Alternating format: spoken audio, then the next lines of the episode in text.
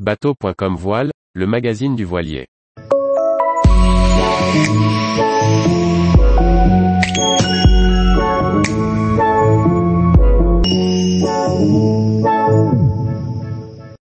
Wicklow, une escale irlandaise accueillante entre pêche et montagne.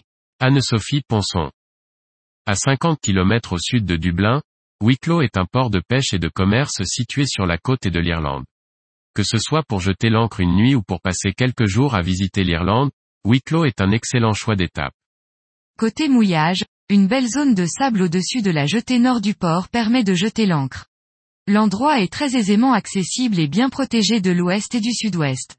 Les fonds sont de bonne tenue. La proximité du port permet de rentrer dans la ville en annexe en empruntant la rivière. L'annexe peut ensuite être amarrée le long du quai de la rivière.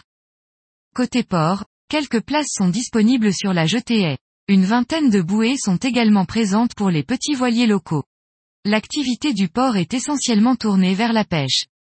Une zone de baignade surveillée occupe le sud de la jetée nord et le long de la plage. Elle est délimitée par des bouées coniques jaunes. Il n'est donc pas possible d'amarrer l'annexe à l'intérieur du port sur la jetée nord car elle est réservée aux nageurs. La zone est assez animée malgré une température de l'eau avoisinant les 14 degrés en moyenne au début de l'été. Le centre-ville est à proximité immédiate du port et donc très facilement accessible à pied. On y trouve beaucoup de petits restaurants, pubs ou take-away, des supermarchés, des boutiques, etc. Un joli chemin le long de la rivière permet de belles balades. On y observe de nombreux corbeaux, cygnes et canards. Une promenade sur le front de mer est aussi aménagée avec une piste pour le footing pour les courageux.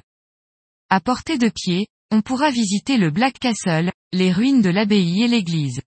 Mais Wicklow est aussi un excellent point de départ de visite. La ville est très bien reliée à Dublin par le train. Elle est également proche du parc national des montagnes de Wicklow, avec de très nombreux chemins de randonnée. Par ailleurs, on y trouve toutes sortes d'activités nautiques, un centre équestre, des musées, jardins et cascades, distilleries et brasseries à proximité.